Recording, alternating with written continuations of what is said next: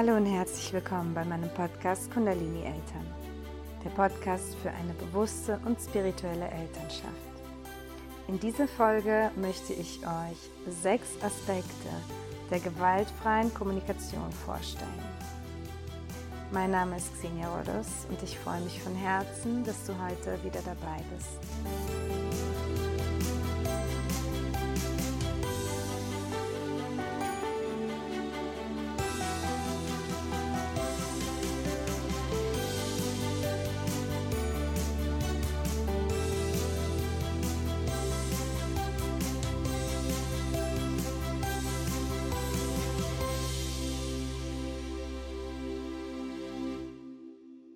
Bevor es losgeht, möchte ich dir noch kurz von meinem Online-Kurs für eine bewusste und spirituelle Elternschaft erzählen.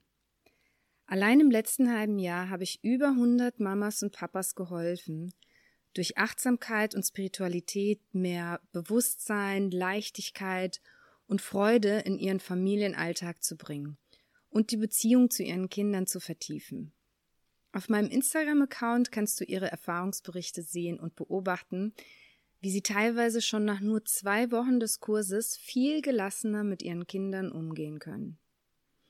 Die ganze Welt verändert sich, das globale Bewusstsein erhöht sich, und es ist an der Zeit, dass wir unsere Wunden heilen, Spiritualität endlich auch in unseren Familien leben, unsere limitierenden Glaubenssätze transformieren und diese nicht mehr an unsere Kinder weitergeben.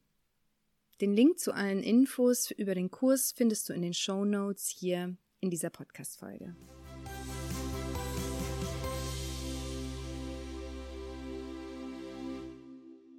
Kommunikation ist eines der wichtigsten Themen in der Elternschaft und in Beziehungen allgemein. Es gibt kaum einen so intensiven Austausch an Energien, an Emotionen, an, an Gefühlen wie in der Kommunikation.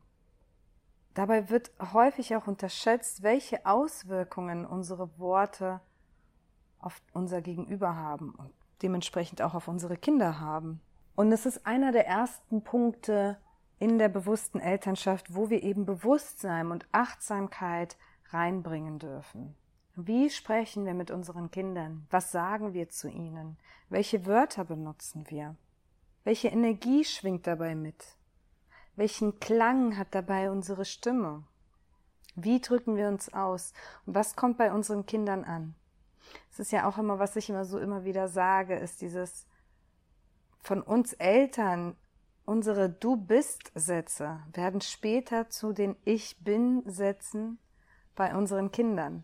Das heißt, wir kreieren die innere Stimme unserer Kinder mit.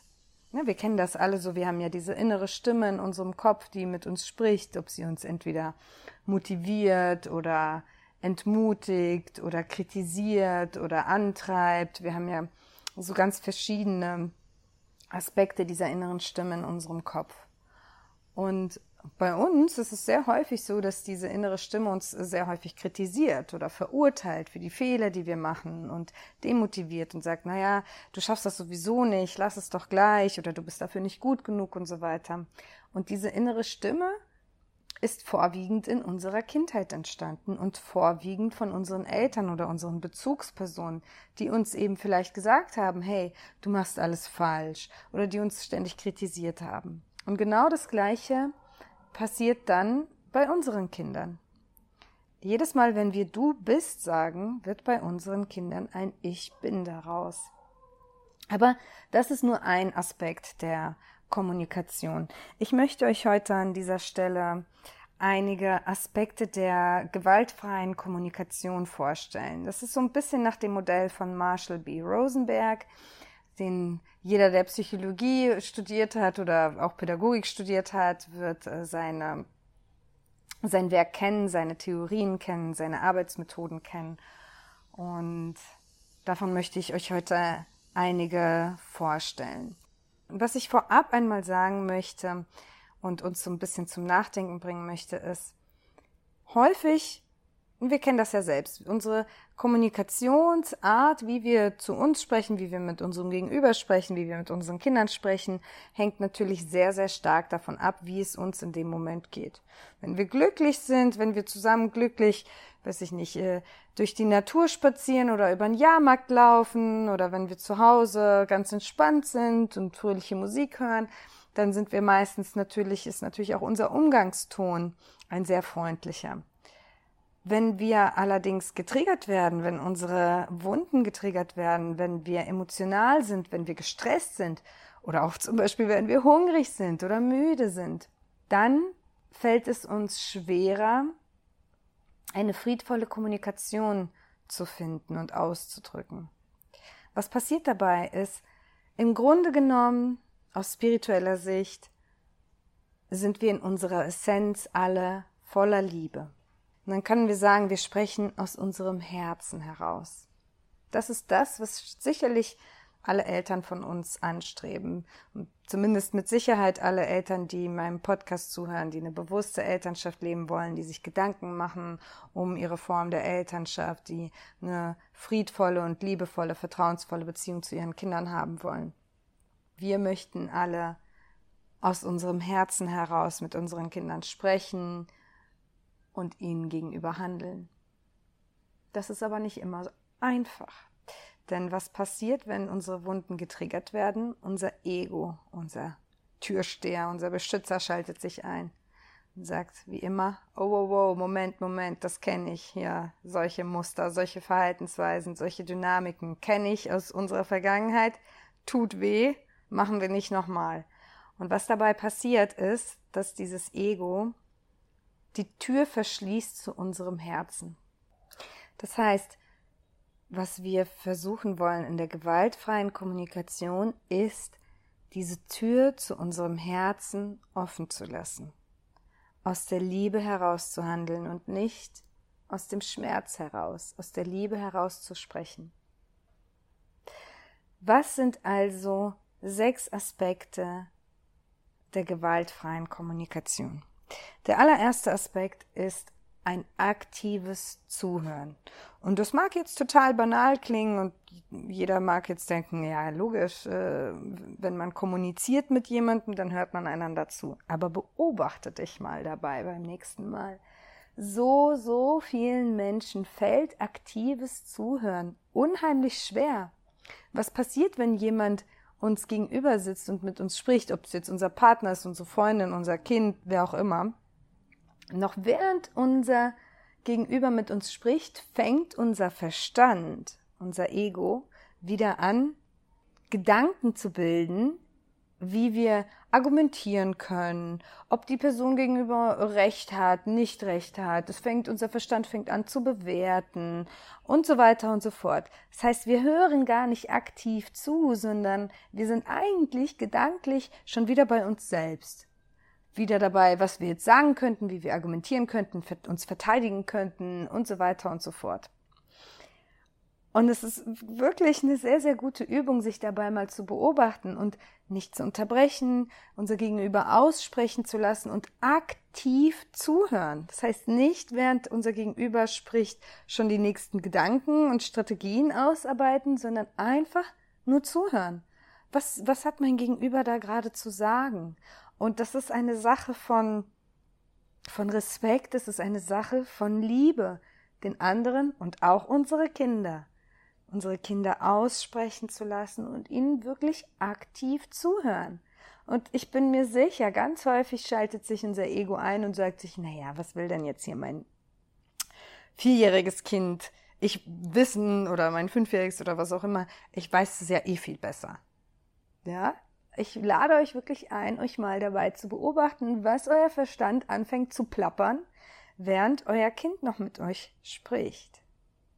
Und ich weiß, es ist manchmal auch ein bisschen anstrengend, gerade bei kleinen Kindern, ihnen aktiv zuzuhören, weil sie einfach auch lange brauchen, bis sie mal so einen Satz zu Ende kriegen. Ja, ich, jeder kennt das. Man sitzt da und da kommt so ein äh und so ein hm und wir wissen dann meistens schon, worauf es hinausläuft.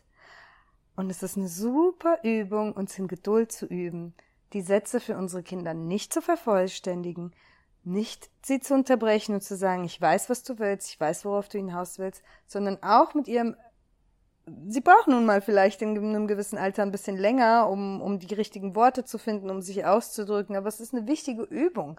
Und wenn wir ihnen aktiv zuhören, ohne sie zu unterbrechen, dann lernen sie, dass ihnen zugehört wird, dass das, was sie sagen und was sie denken, wichtig ist. Das ist, wie gesagt, ein, ein respektvoller Umgang. Also aktives Zuhören ist die Basis für eine gewaltfreie Kommunikation, für eine liebevolle Kommunikation, die von unserem Herzen angeleitet wird. Und der zweite Punkt, auch sehr wichtig, ist Mitgefühl und Empathie. Und auch das ist wirklich etwas, was wir üben dürfen. Egal wie sehr wir anderer Meinung sind, unser Gegenüber, unser Kind, sagt etwas, weil es nun mal sich gerade so fühlt, weil es in seiner, in ihrer Realität nun mal gerade die Wahrheit ist.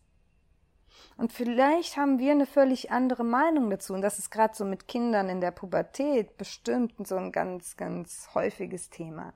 Man hat so das Gefühl, man spricht unterschiedliche Sprachen, man kommt aus unterschiedlichen Welten. Das Kind sagt, Mama, du verstehst mich sowieso nicht, Papa, du hast sowieso keinen Plan vom Leben.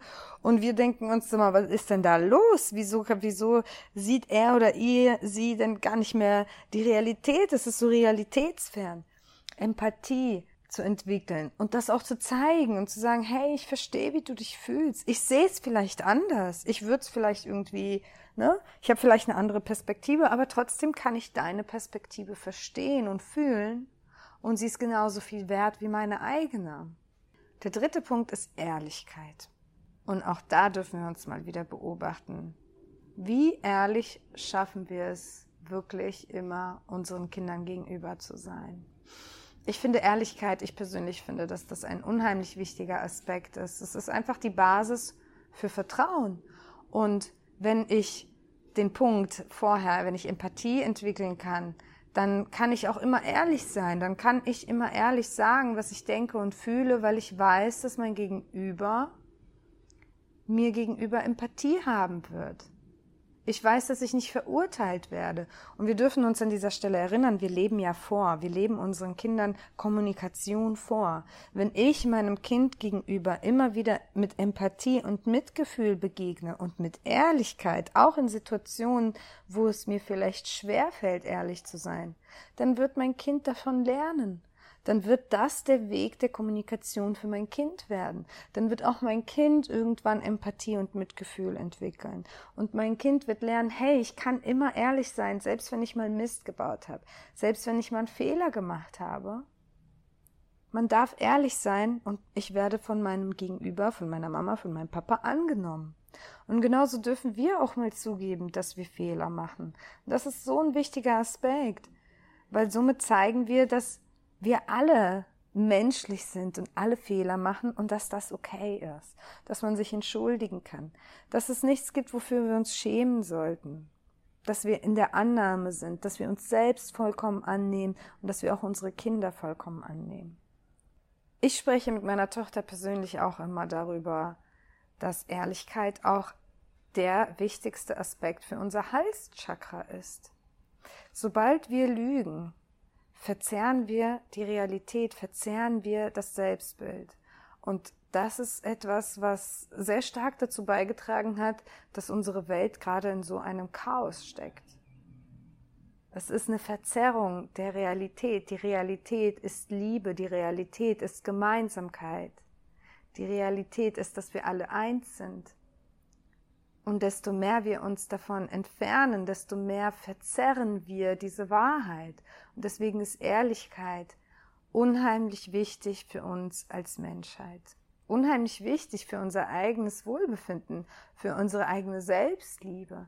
Wenn wir uns erwischen, dass wir an irgendeinem Punkt nicht ehrlich sein können, dann ist das völlig okay. Ja, das passiert jedem und es ist auch in Ordnung. Aber dann dürfen wir uns vielleicht auch mal fragen und reflektieren, warum kann ich an diesem Punkt nicht ehrlich sein? Ist es irgendein Aspekt von mir, den ich nicht annehmen kann, Schäme ich mich für irgendwas? Habe ich vielleicht Angst vor irgendwas? Habe ich Angst vor Ablehnung? Habe ich Angst vor Liebesentzug, wenn ich die Wahrheit sage? Habe ich Angst, dass ich vielleicht ein schlechtes Vorbild bin für mein Kind? Warum kann ich nicht ehrlich sein? Der nächste Punkt ist, dass wir bei der Kommunikation immer unsere eigenen Gefühle beziehungsweise unsere eigenen Trigger beobachten sollten. Das heißt, wenn wir mit unserem Kind kommunizieren oder auch mit jedem anderen, dann dürfen wir immer achtsam sein und beobachten, was geht gerade in mir vor. Vielleicht hat mein Kind gerade etwas gesagt, oh, und ich hatte gerade heute Morgen diese Situation, wir lagen im Bett und plötzlich, meine Tochter war wütend auf mich und plötzlich sagt sie zu mir, halt die Klappe.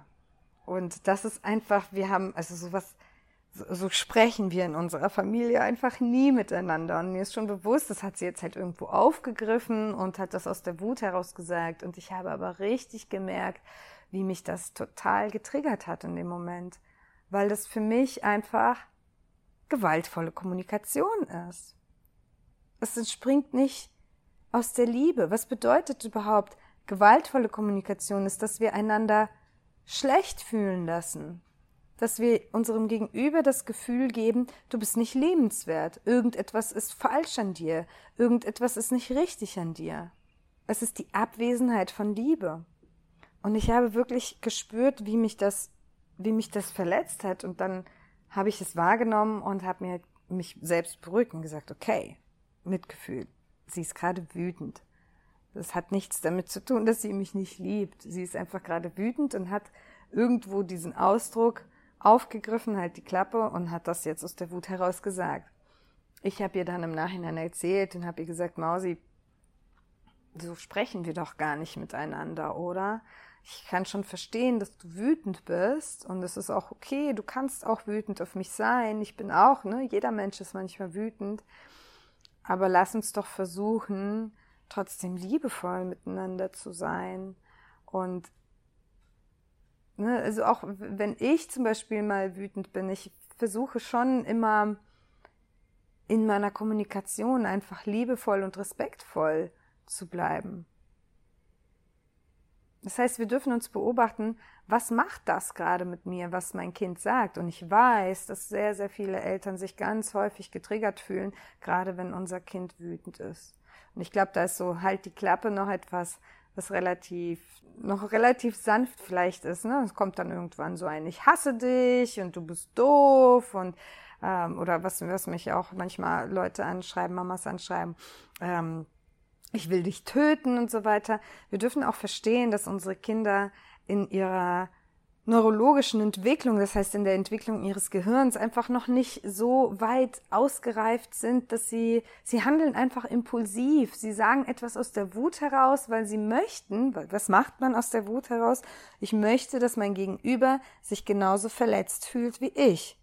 Also haue ich immer weiter drauf, bis ich das Gefühl habe, jetzt habe ich mein Gegenüber, dass mein Gegenüber genauso traurig und verletzt ist wie ich. Dann fühlt sich das Ego befriedigt. Rache.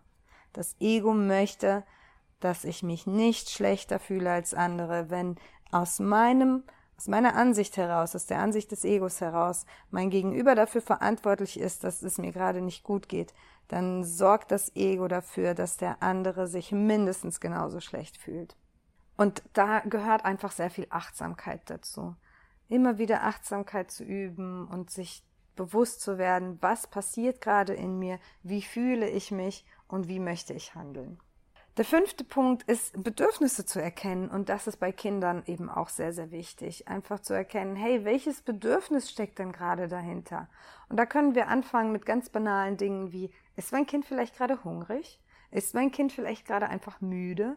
Ist mein Kind gerade vielleicht überdreht? Sind gerade vielleicht zu viele Reize prasseln hier auf mein Kind ein? Ja, vielleicht ist es gerade laut, zu viele Menschen, whatever. Ne? Welches Bedürfnis hat gerade mein Kind? Vielleicht ist es, und das ist sehr, sehr häufig der Fall, ein Bedürfnis nach Nähe und Liebe, ein Bedürfnis nach Aufmerksamkeit, ein Bedürfnis gesehen zu werden. Also wenn ihr Bedürfnisse analysiert, kann ich euch mit auf, an die Hand geben, Schaut euch diese Punkte an. Hunger, Müdigkeit, Bei ganz kleinen Kindern kann es noch natürlich das Einnässen sein, ne, wenn, wenn sie noch Windeln tragen. Bedürfnis nach Nähe, kuscheln. Bedürfnis nach Aufmerksamkeit, gesehen werden. Oder Bedürfnis nach Bewegung. Das sind so die sechs Punkte, die würde ich immer erstmal durchlaufen, wenn ich versuchen möchte, das Bedürfnis meines Kindes zu entdecken. Und gerade bei negativen Verhalten kann ich euch sagen, ganz, ganz häufig ist es das Bedürfnis nach Aufmerksamkeit. Bedürfnis nach Aufmerksamkeit würde ich, glaube ich, an oberster Stelle stellen. Immer erstmal checken, will mein Kind vielleicht gerade einfach nur meine Aufmerksamkeit? Und kann ich sie meinem Kind geben? Als nächstes dürfen wir natürlich auch unsere eigenen Bedürfnisse analysieren. Habe ich vielleicht gerade ein enorm starkes Bedürfnis nach Ruhe? Habe ich vielleicht selbst gerade Hunger? Bin ich übermüdet? Und so weiter und so fort. Und dann abwägen, welche Bedürfnisse wiegen gerade wie schwer. Kann ich mein Bedürfnis vielleicht noch aufschieben? Hat mein Kind schon die Kapazität, sein eigenes Bedürfnis aufzuschieben? Und der letzte Punkt ist, dass wir uns immer wieder erinnern sollten, dass wir eine Vorbildsfunktion haben. Das heißt, wenn wir eine gewaltfreie, liebevolle, ruhige Kommunikation praktizieren, dürfen wir uns immer daran erinnern, dass unser Kind diese Art der Kommunikation übernehmen wird. Wenn wir selbst ständig gestresst sind, wenn wir autoritär mit unserem Kind sprechen, von oben herab, wenn wir ständig Anweisungen geben, wenn wir ständig Regeln aufstellen, wenn wir wollen, dass unser Kind uns immer einfach auf uns hört, wenn unser Kind von uns fremdbestimmt angeleitet wird und wir von unserem Kind verlangen, dass es immer das tut, was wir wollen, das heißt, dass unser Kind immer unseren Bedürfnissen nachgeht, dann wird das unser Kind genauso mit anderen Kindern, mit anderen Menschen kommunizieren. Wenn wir es schaffen, auf unseren Ton zu achten, auf unser Herz zu achten, immer uns mit der Liebe zu verbinden, das Ego beiseite zu schieben, wenn wir merken, da sind irgendwelche Trigger, da ist irgendein Stress gerade, in uns hineinfühlen und sagen, Ego, ich weiß, dass du da bist, ich weiß, du willst mich beschützen, aber es ist gerade nicht der richtige Augenblick. Ich möchte jetzt meinen Herzen zuhören können und aus der Liebe heraus sprechen können. Und das wird unser Kind übernehmen. Ich hoffe, dass ich dich mit dieser Folge ein wenig inspirieren konnte, ein wenig in Erinnerung rufen konnte, wie wichtig Kommunikation mit unserem Kind ist und ich dir ein paar Anhaltspunkte geben konnte, wie wir gewaltfreie Kommunikation leben können. Wenn dich dieses Thema noch weiter interessiert und du ein bisschen tiefer einsteigen möchtest, dann kann ich dir das Buch von Marshall B. Rosenberg empfehlen, Gewaltfreie Kommunikation. Und ich würde dir auch noch empfehlen, dir eine meiner allerersten Podcast-Folgen anzuhören, wo ich über bewusste Kommunikation spreche. Da durchleuchte ich nochmal einige andere Aspekte, wie unsere Sprache, welche Auswirkungen das auf unsere, auf die Beziehung zu unseren Kindern hat und auch die Wörter, die wir benutzen, wie sie die Glaubenssätze in unseren Kindern entstehen lassen. Ich schicke dir ganz, ganz viel Liebe aus Bali. Deine Xenia.